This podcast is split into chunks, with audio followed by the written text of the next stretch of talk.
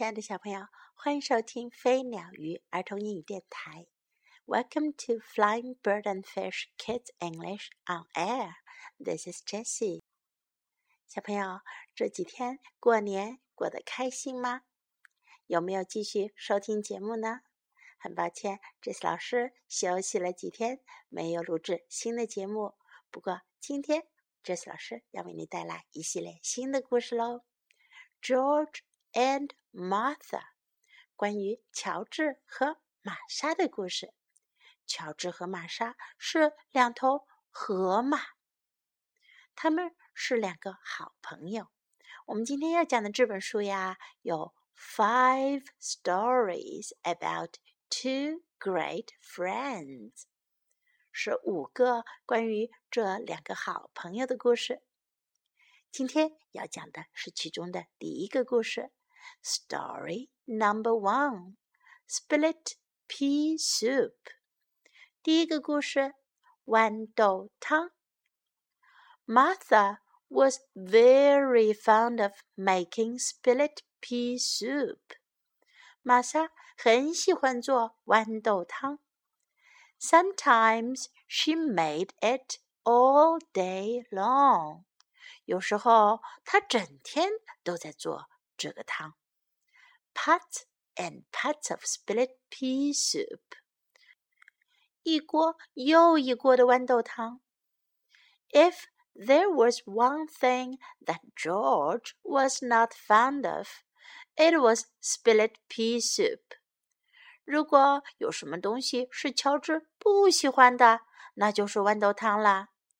As a matter of fact, George hated split pea soup more than anything else in the world. 事实上，乔治特别痛恨豌豆汤，比这世界上任何其他的东西都要讨厌。But it was so hard to tell Martha. 可是要告诉玛莎这一点，可真是太难了。One day after George had eaten ten bowls of Martha's soup, he said to himself, I just can't stand another bowl, not even another spoonful. 有一天，当乔治吃完了十碗玛莎的汤，他自言自语说：“我再也不能忍受再喝一碗汤了。” 哪怕是再喝一勺都不行。So while Martha was out in the kitchen, George carefully poured the rest of his soup into his loafers under the table. 所以呢，当玛莎 还正在厨房里忙着的时候啊，乔治就小心翼翼地把剩下的汤都倒进了桌子底下他的那对鞋里。Now she will think I have eaten it。现在她一定会认为我已经喝掉了汤。But Martha was watching from the kitchen。可是玛莎正在厨房里看着呢。How do you expect to walk home with your loafers full of split pea soup? she asked George. 她问乔治：“你的鞋里都是豌豆汤，你想要怎样走回家去呢？”“Oh dear,” said George. “You saw me.”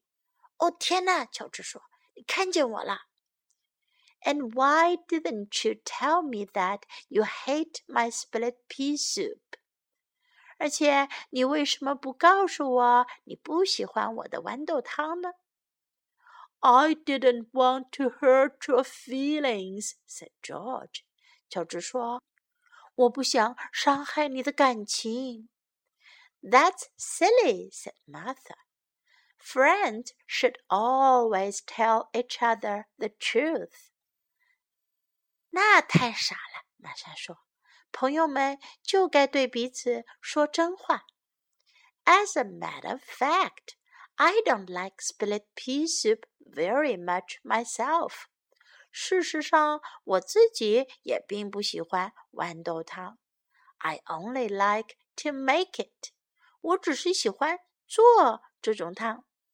From now on, you'll never have to eat that awful soup again.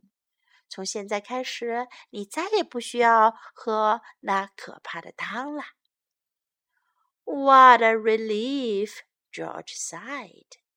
乔治叹气道：“哎，这可真让人松口气呀。” Would you like some chocolate chip cookies instead?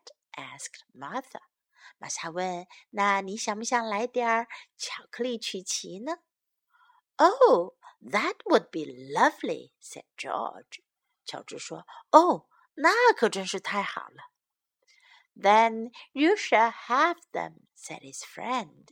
他的朋友说：“那你就要吃点喽。”小朋友，这个故事告诉我们呀，好朋友之间应该说真话。如果你不喜欢他做的某样东西，或者是某件事情，你可以坦白的告诉你的好朋友，对吗？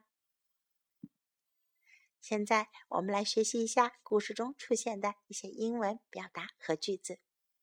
Very fond of，非常喜欢。Very fond of，very fond of。All day long，一整天。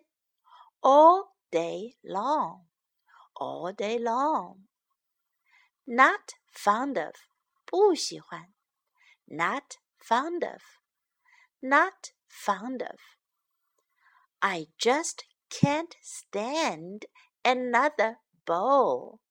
我再也不能忍受再吃一碗了。Another bowl 是另外一碗，在这里啊，指的是再多吃一碗。I just can't stand，我再也不能忍受了。I just can't stand another bowl。I just can't stand another bowl. Oh dear! Oh 天哪！Oh dear! Oh dear! You saw me. 你看见我了。Saw 过去时间的看见。You saw me. You saw me. I didn't want to hurt your feelings. 我不想伤害你的感情。I didn't want to hurt your feelings. I didn't want to hurt your feelings. That's silly. 那太傻了。That's silly. That's silly. I only like to make it. 我只是喜欢做。I only like to make it. I only like to make it. What a relief! 多让人松口气呀！What a relief!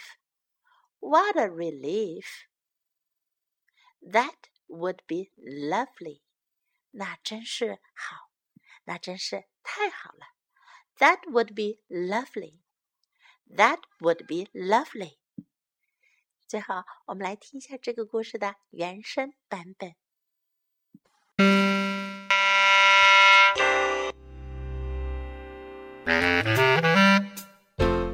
Martha was very fond of making split pea soup. Sometimes she made it all day long. Pots and pots of split pea soup. If there was one thing that George was not fond of, it was split pea soup. As a matter of fact, George hated split pea soup more than anything else in the world. But it was so hard to tell Martha. One day, after George had eaten ten bowls of Martha's soup, he said to himself, I just can't stand another bowl, not even another spoonful. So, while Martha was out in the kitchen, George carefully poured the rest of his soup into his loafers under the table. Now she will think I have eaten it. But Martha was watching from the kitchen. How do you expect to walk home with your loafers full of split pea soup? She asked George. Oh dear, Said George. you saw me. And why didn't you tell me that you hate my split pea soup? I didn't want to hurt your feelings. Said George. That's silly. Said Martha. Friends should always tell each other the truth. As a matter of fact, I don't like split pea soup very much myself. I only like to make it. From now on, you'll never have to eat that awful soup again. What a relief! George sighed. Would you like some chocolate chip cookies instead? Asked Martha. Oh, that would be lovely. Said George. Then you shall have them. Said his friend.